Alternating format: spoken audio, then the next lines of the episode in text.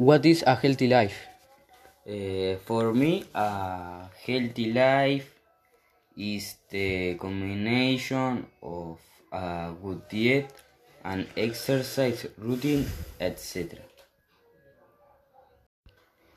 What do you eat, eat to stay healthy?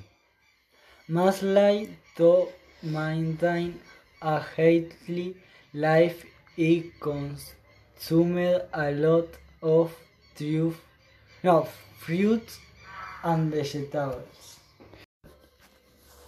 How long do you sleep to have energy? I usually sleep seven or nine hours to have enough energy uh, throughout the day. And what types of of uh, exercise do you do you do to be fit?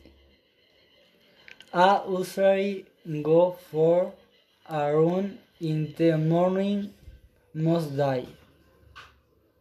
What do you do after doing a stud? After all the morning routine, me some time to to use the, the iPhone or play the game. Uh, wait, uh, I forgot to tell you what types of food you eat in your diet. As I as I said before, I add a lot of fruit and vegetables. For example, the apple.